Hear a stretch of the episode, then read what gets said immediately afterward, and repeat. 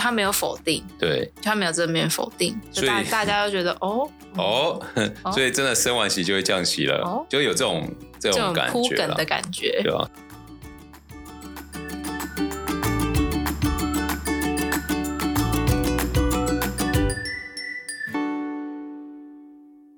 大家好，欢迎来到 Hugh 说财经，我是 Hugh，我是 Sarah。啊，八月的第一周，先跟大家 update 上周可喜可贺的行情。那美国三大指数全部大涨，都涨四个 percent，道琼涨二点九七，剩下 Russell 两千、纳斯达克跟标普五百都涨四点二哦。那年至今的跌幅也都缩小了，标普五百现在年至今跌幅剩十三个 percent，纳斯达克跌还有两成。然后道琼工业跌剩不到十个 percent 哦，剩九点六而已。然后小型类股是跌十六个 percent。那欧洲欧盟五十上周也是涨三点一个 percent，年至今也只剩跌十三个 percent 哦，好像已经云淡风轻，慢慢开始过去了。不知道哎，上礼拜有费的官员出来就说啊，我们还是担心经济可能好像担心市场太嗨这样。好，那我们等下来看哦。然后我们看一下比值哦，哦，中国就。平盘，然后香港恒生是跌二点二四，所以现在中国跟美国的那个年至今跌幅是差不多的。那我们看一下重要比值，上周十年国债殖利率已从前一周的二点七五再降到二点六五哦。这个还记不记得一个多月前十年是三点四、三点三，那很高。现在等于市场对于联准会后续升息的预期态度已经快速的下滑。对，那我二点六几。基本上等于就是对于未来通膨的定位，就是在就是回到联准会他们认为的二点五了嘛，差不多。然后巴菲特指数上升到一百八，然后离这个甜美的一百二越来越远了。真的有可能回到一百二吗？一百二已经是很以前的数字了哎。好了，大型股与小型类股的比值几乎没有变哦，所以上周是大小型类股全面涨。然后新兴市场跟全球市场的话，上周因为美国表现比中国好嘛，所以这个比值是下降三个 percent。然后恐慌指数呢也持续下滑哦，从前一周的二十三下滑到二十一。那这个我觉得这个真的是一个很好的角度啦，就是恐慌指数下滑就意味着现在机构反而不太需要避险，也就是他们也不避险就不用卖了。那所以利空不跌，一直以来又都会讲，就是利多不涨或利空不跌都是一个。对我来说，几乎是最重要的讯息讯那个指标了，因为各个市场都一样，只是后续不知道这个力道可以维持多久了。但目前 Hugh 的看法，我认为，只要这种态势出来，我是会变得相对乐观蛮多。一改之前看经济衰退啊、担忧啊，因为发现我们担忧这个也讲了快半年，对啊，好不好？现在的这个资金浪潮这么的快，好，这个利空不跌，我认为。兄弟们，知道了。哎，现在都被那个 TikTok 主播影响，什么兄弟们，什么什么鬼的？只有你哦，只有你哦。哎，TikTok 也可以学很多冷知识，好吗？TikTok 有点可怕。现在我都没有被推播那个美女图了，现在都是什么教学啊，很多那个教学就是企业怎么经营的。哦，真的假的？真的很厉害。好，好，来看一下油金比啊，上周是涨两个 percent，主要是因为。金价跟油价上周都涨，但是油价，因为我们今天是礼拜二嘛，对，昨天油价是大跌，好，所以现在这油金比就已经有点过时。那以前我们在提醒大家，我们以前讲油金比，我们主要是要来看通膨，嗯，那因为之前油价一直一路上上涨，然后金价一路下跌嘛，所以就是其实现在回过头来看，油金比看通膨真的是还蛮蛮有蛮有效的，对对对，所以假如下周看起来油金比就会下去。但因为过去这两三个月这个油金比我没有讲嘛，其实现在这个 timing 点不太需要看，是因为很乱。对啊，一下大涨一下大跌的时候就不太需要参考。那像这种在动荡，你到底该不该心态变积极、变乐观？我觉得一个就现在对我来说，我看到两两件事情啦，一个就是也好像不止两件、三件，一个是利空不跌。你看现在财报出来，其实糟的还是糟，展望变更差。但却不跌了嘛，就代表想卖的人都卖光了。那接下来就只是开始是一点点人想买，还是更多人想买了？好，慢慢买。好，这第一个。然后第二个就是国债殖利率下来，对，就意味着市场对通膨预期开始降温了嘛。嗯嗯。然后第三个就是恐慌指数也下来了。对，之前最高应该是二八二九嘛。有到三有有到三十哦，那以下要三十，然后现在已经回到二十一，就意味着这个避险成本降低，等于说越来越少人去避险嘛，对吧？对，那就其他也都是呼应，其实最后人类的行为嘛，嗯，就是越来越少人卖了，那越来越多人买，那市场其实这是很是一个很白痴的对话，就是 我以前常会问我那个学长，然后说，哎、欸，学长学长，为什么昨天这样涨？然后他就会说。哦，因为买的人比卖的人多，废话，对不对？但是你会，当你觉得这是废话，其实这也是为什么我们每一周都会讲 ETF 金流的这个东西。好，那我们接下来看一下上周这个产业的状况哦。上周走强的产业有资讯科技、不动产、工业跟非核心消费，这四个是月跟周都是相对大盘比较强的，然后。能源也走强，然后公用事业也走强哦。当然，公用事业走强，我觉得不是很乐观，因为它就是一个避险的产业嘛。嗯，那公用事业的月是走弱的，这之前我们有讲过，就是像公用事业啊，像医疗保健啊，哦，假如是走强，通常就是在避险嘛。对。那目前我们看到，就是上周走弱的有医疗保健、核心消费、通讯媒体、原物料跟金融。那医疗保健能开始走弱，某一个层面就是避险资金开始撤退了。嗯，嗯，好，所以目前我们看到月的就医疗保健这个产业啊，是周跟月都开始走弱，所以这也呼应就是前面我们认为这个卖方是越来越少了嘛。对对。好，那月走强的有资讯科技、非核心消费、工业跟不动产。那工业跟不动产是从走弱变走强。那月还在走弱，其实就产业就很多啊，有核心消费啊、医疗保健、公用事业、通讯媒体、能源、原物料、金融。那能源，我觉得能源跟原物料一直以来都是这几个月我很苦口婆心在提醒大家嘛，提醒大家不要再进，对对，不要再进了。然后医疗保健跟公用事业也是嘛，对啊。那我们看一下 ETF 金流哦，其实看 ETF 金流就会泼我一桶冷水，就是产业相对大盘走强，金流也增加的有没有？没有一个都没有，一个都没有，就意味着现在买的人很少，对，其实就是买的人很少啦。但但是我们现在看到，就是卖的人也变少，然后买的人也少，所以市场其实还在一个不安跟彷徨的不确，嗯、还是很不确定性，只是筹码越来越清晰。那你说会不会再诱发下一轮的跌幅？其实没有人知道，因为假如后续的数据又恶化，嗯、那可能会带来更多的恐慌情绪，又会再跌。但假如这些数据，大家就已经好像就已经在这个预知的想象空间里面，那利空出尽不跌，那通常就是可以好好把握的时候啦。嗯、那还是 Hugh 这这边就提醒大家啦，就是你要做这些投资，你可以把它当成是短线嘛。对对，对，然后就是风险控管要控管好，大概是这样。那我们看一下 ETF 里面呢、啊，就是相对大盘是走弱啊，金流也一直在流出的有哪些哦？有能源、有金融跟原物料，就是呼应我对能源跟原物料的担忧，好吧？很多还是有很多人在卖这三个产业，哦，这个大家还是要对。接着我们看一下机构法人对市场的看法，今天好像比较少哦，三折，哦三折，好 OK。美国第二季的 GDP 成长是负零点九个 percent 哦，正式达成连续两季 GDP 负成长。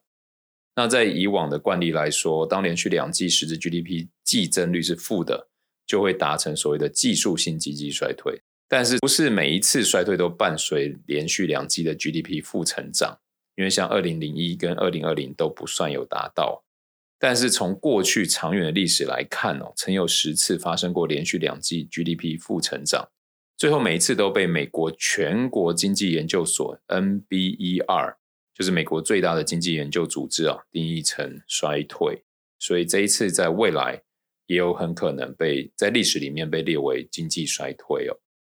那 Sarah 我帮大家整理了一下哦，就是在过去这个七八十年间呐，其实每一次的 GDP 连续两次负成长，或者说它从成长率很快慢慢下来哦，嗯，我们可以从历史的这个经济成长率与股市的走势。微微的看出一个一个像趋势吗？或者是一个就是行为态势啊？嗯、就是股市会跌，并不是来自于经济成长是否是负成长。其实我们看到是当它的成长率开始减缓，股股市就开始跌。嗯，所以比如说它原本的经济成长率是四个 percent，然后慢慢变三个 percent，变两个 percent，变一个 percent，不管有没有负，其实这段时间这个股市就是跌的。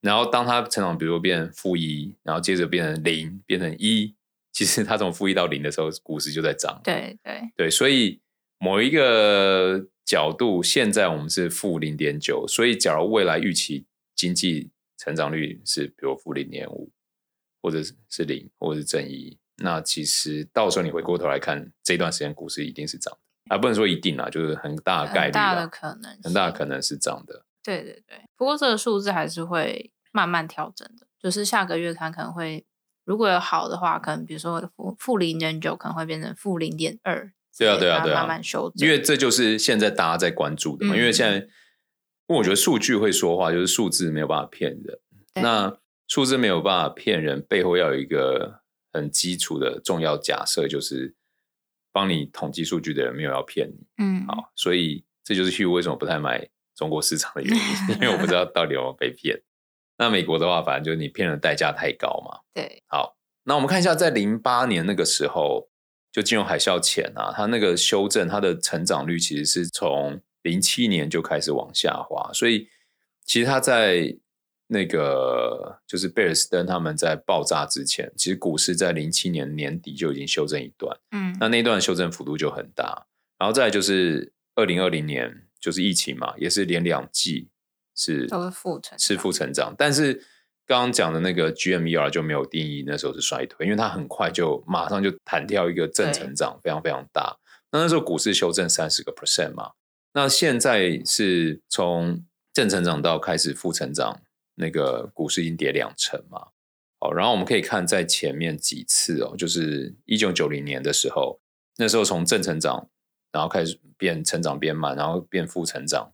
在九零年到九一年的时候，那时候股市大概也是跌十九个 percent。然后在更早就是一九八二年，就是很好的红酒年份，好，那时候也是负成长，连续两季，然后大概是跌十八趴。所以，假如从 GDP 成长率这个负成长带来的市场恐慌这个角度来看的话，其实两成是一个正常现象，对正常现象。嗯、那现在 maybe 就满足这个两成了，对对啊，对啊，那。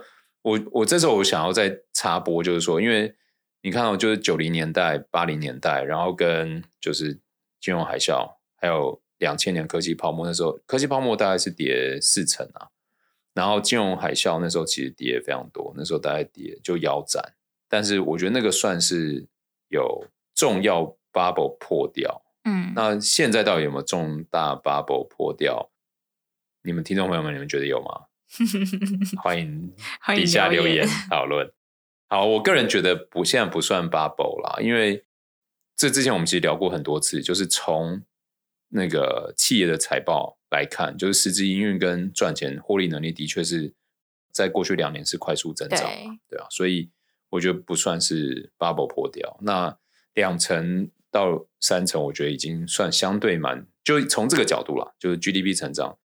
在历史里面，这个角度来看是已经满足。那我相信，当然，假如你越来越多角度看，有些价格是满足的时候，卖的人就越来越少，卖的人越来越少，价格就很难再往下掉。嗯、但我觉得也要泼大家一桶冷水啊，就也不用太高兴说上周这样，因为上周我相信是有嘎空行情的，是是，对。那因为上周要开会议，嘎空是什么意思？就是让做空的人强迫他们回来买，嗯，所以就造成了一波买入的热潮。比如说哇，好多人在这时候买，对不对？那当然也就会带动一些贪婪的人在这时候哇捡便宜跳进来买。嗯、那就看接着就是我们一起来观看这个热潮可不可以持续，还是马上有降温？嗯，对，我们就一起看。好，那我们再来就看一下上周重要的 FOMC 会议啊，就十二位委员是一致同意将利率调升三码，完全符合市场预期哦。那整体发言不鸽派也不鹰派，就是非常非常中立。也没有对下一步的行动给出明确的指引哦，跟过去几个月多少给市场一些讯息的发言很不一样。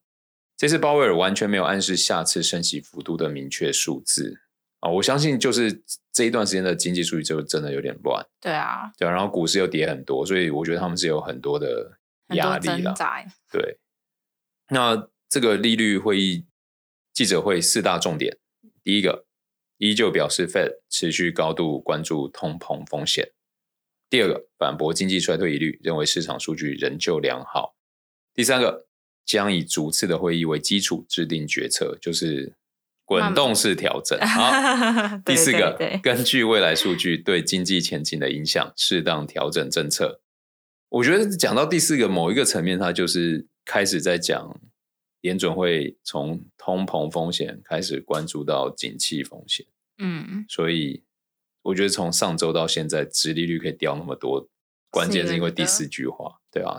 关键还有就是他记者会开完的时候，有一个记者就问他说：“那我们现在市场预期你们之后会降息，对，那之后会就是打击你们现在正在打通膨的反效果，对。”然后鲍威尔并没有说哦，这不是我们预期的，就他没有否定，对，就他没有正面否定，所以大大家都觉得哦哦，所以真的升完息就会降息了，哦、就有这种这种感觉，的感觉，对吧？所以从那个利率期货来看，在会议之前啊，原本预期到明年二月的时候，利率是会到三点四左右，然后会议后。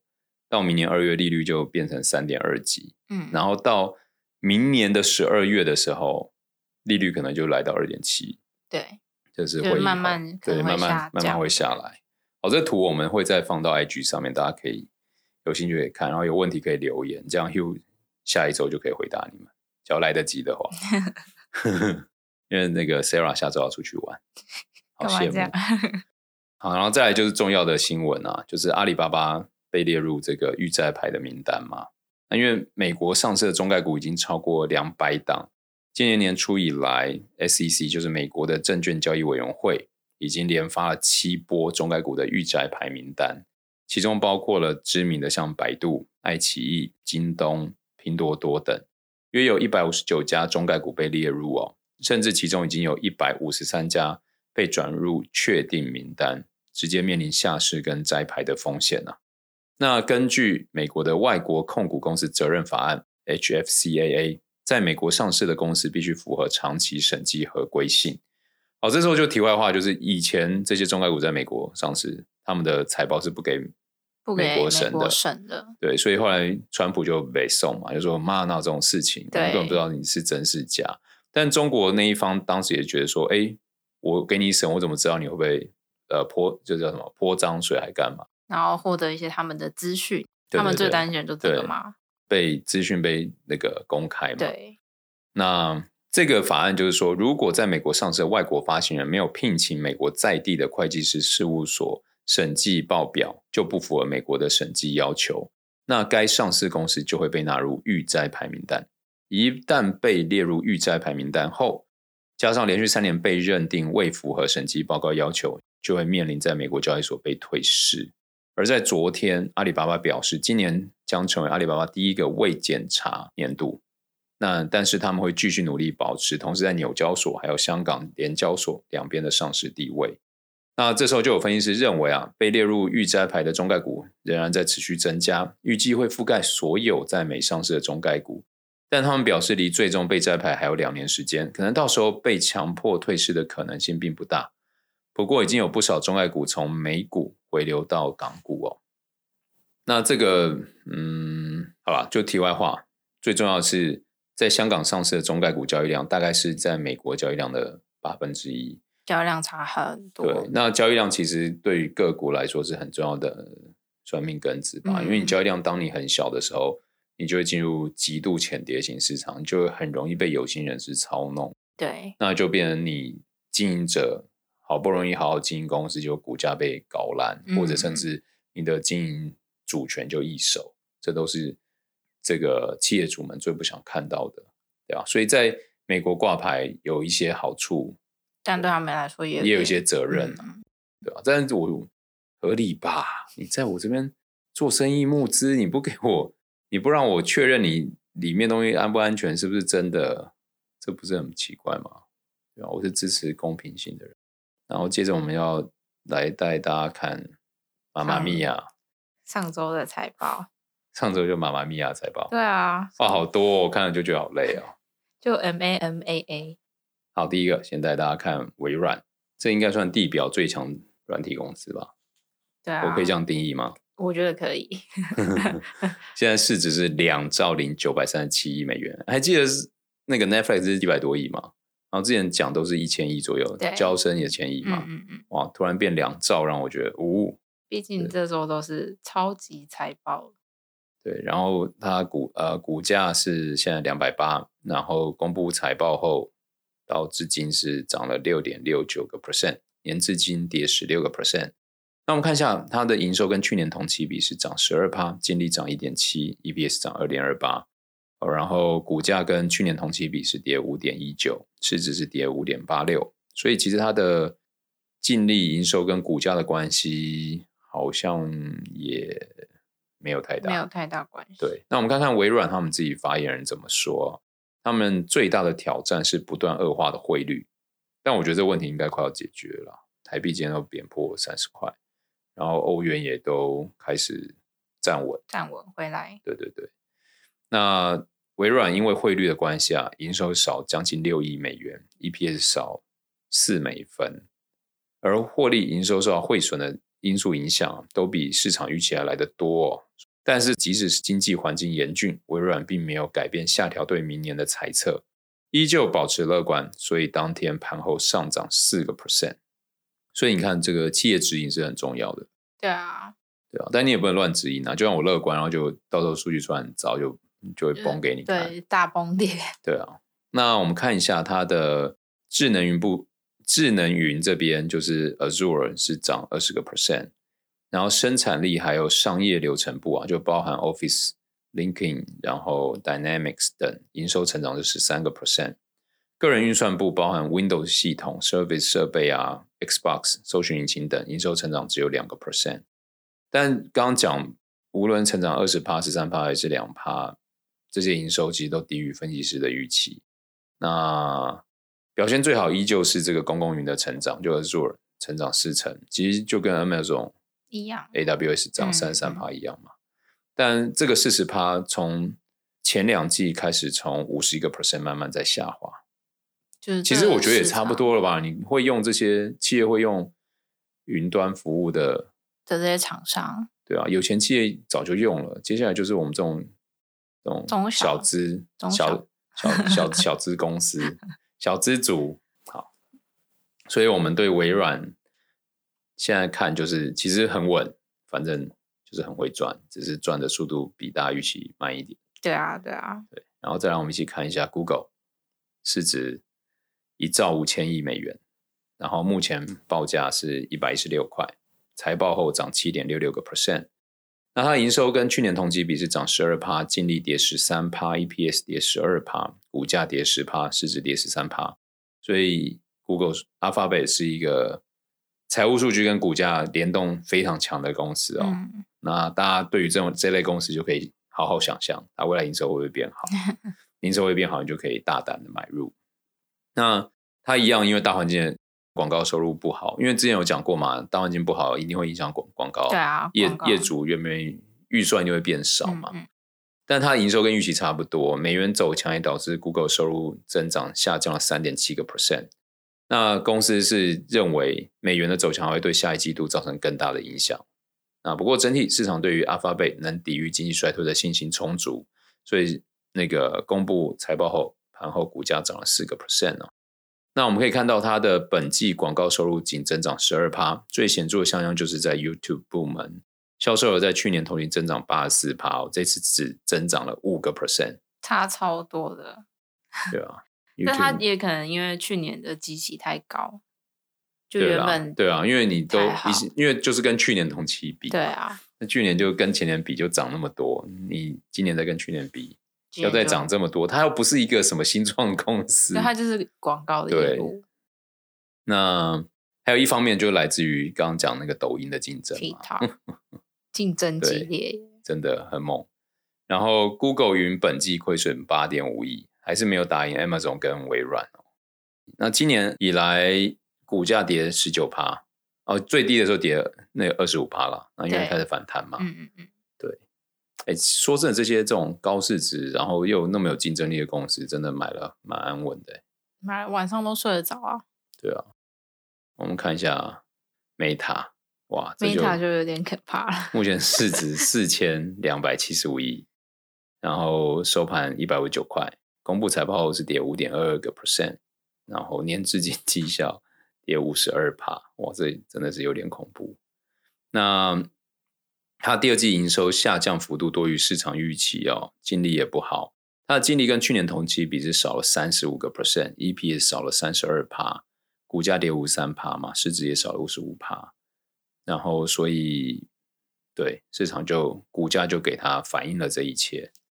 那 Facebook、Instagram 跟 YouTube 状况都面临 TikTok 这个激烈的竞争嘛，不仅吸走了很多用户，然后 Meta 也投入了大笔这个 Reels 的短片功能加入 IG 里面，但是这一件事情好像最近引发 IG 用户的巨大反弹。嗯，是哦。什么反弹？嗯，就是他们不要 IG TikTok 化哦，oh. 他们觉得 I 就是以前 IG 是用来 follow friends 嘛，对啊，但结果现在就 IG 就太多，一直推播啊，那很多 KOL 一直推播。啊、我我自己在滑的时候，我就觉得，哎，为什么我要看到这个？为什么我要看到那个？嗯、而且你根本就是好几个这种问号以后才出现自己朋友，然后我就觉得，哦，真的不太舒服。就是我要这样，我还不如滑 TikTok。对啊，所以那个他。前两天执行长有出来灭火嘛，嗯、结果市场反应更就更不爽，然后就那个直接出来道歉，说不会不会暂停这个计划。对，反正我觉得对啊，Meta 从那个弄元宇宙，我觉得就有点江郎才尽的感觉。而且他们就是花了很多钱在做元宇宙这件事情，但是可是因为他们也钱很多，他们就是现当时是几乎现金前三多的公司，嗯嗯对吧、啊？所以根本没在怕的。但现在现在来看，就会觉得这件事情还要很久才会发酵，就元宇宙啦。我觉得也不用现在来看啊，就是他们不得不嘛，他们不这样做，他们现在面对的又更没话题，然后营收又萎缩，就更惨。呃，祖克伯很聪明的，当时你那时候其实他把我不知道听众朋友们还有没有印象，Facebook 以前是有游戏的，嗯，有一个东西叫什么什么农场，开心农场，开心农场，十几年前，水族箱，哇。他那时候毅然决然把这个砍掉的时候，我真的觉得那时候其实我不懂，我也不懂。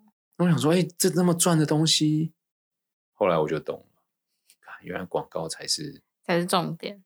他们不要让自己变游戏公司，对啊。但元宇宙我真的觉得有一点江郎才尽的意味。好，反正已经跌那么多了，还能招到哪呢？我也不知道。接下来看 Apple。市值两兆六千亿美元，目前收在一百六十二点五。公布财报后涨三点六，年最经典八点五，不愧是股王，最抗跌。那它的净利跟去年同期比是少十个 percent，EPS 少八点四，股价跟去年同期比跌零点一八，市值是跌三点一八个 percent。哇，它也是股价跟净利财务数据联动性算高了，算高吗？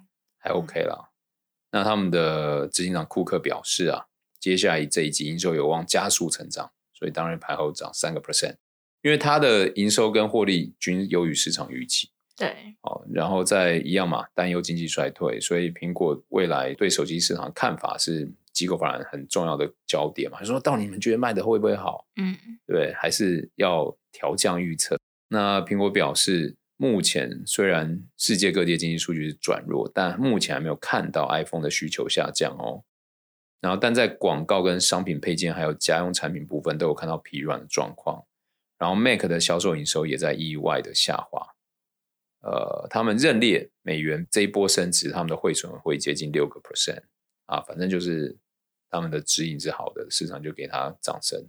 但其实市场的统计，呃，对于手机市场的话。今年的话可能会是下降九个 percent，但他们是涨。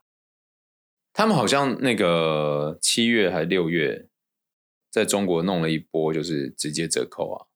就是他们以前说 Apple 在中国是不直接给折扣，它一定是比如说有学生套餐啊，有什么什么活动，嗯、然后你要搭什么，你才有才会有一些对，才有一些优惠。这一次是直接折扣，所以见微知著啊，听众朋友们。毕竟中国是它很大很大的市场，对啊。然后中国今年的这个 GDP 实在是不妙，应该会很惊人。好，接下来看最后一家哦，终于要讲完了哦。这公司那么多，好累。Amazon 目前市值一兆三千亿，然后目前收在一百三十四点九五。我现在讲几家上照公司啊，我跟你讲，在五年前还没有一家公司上照美元，第一个上照美元公司就是 Apple 啊，对，然后上照以后，它的市值就被拱得更快，就马上变两兆，嗯，对，所以我觉得资本市场大家一定要记得，就是你要跟这个大浪潮走啊。他上照花了三十年，但是得到第二个照只花不到三年，太厉害。好，然后有一有一九二后面的就会如雨后春笋般出来，带动这一波的大浪潮。好，我们来看一下，回到 Amazon，市值一点三兆美元，公布财报后涨了十一个 percent，年至今跌十九个 percent。好，没关系，它营收跟去年同期比涨了七点二个 percent，然后股价跟去年同期比是跌三十八趴，市值也蒸发三十八趴。好，Amazon 其实今年年初。到公布财报前，真的算跌蛮多的。然后它营收优于市场预期，因为之前沃尔玛、Costco 都下调财测的态度，然后大家都想都觉得 Amazon 也也会有一样的状况。但的确，Amazon 在就是零售销售也是下降，然后预期也是不好。但因为他们的 AWS 销售真的太强，所以就支撑。整个 Amazon 股价往上涨，所以 Amazon 已经开始从零售销售公司转变成零售销售公司再加云端企业云端 主机服务。只能说 Bezos 真的太厉害。那也是因为他们后面的服务做得很好啊，就很很厉害耶！他们，怎么会从一个卖书的公司变成卖服务？对，好，那以上就是本周的 Hugh 说财经。下周再为大家更新这一周的财报。这一周财报很多，也很精彩。对啊，对啊，我们下周再一起看看。希望大家都可以平平安安、健健康康。鬼门开了，好不好？大家注意一下，注意一下啊！下周见啦，见，拜拜，拜拜。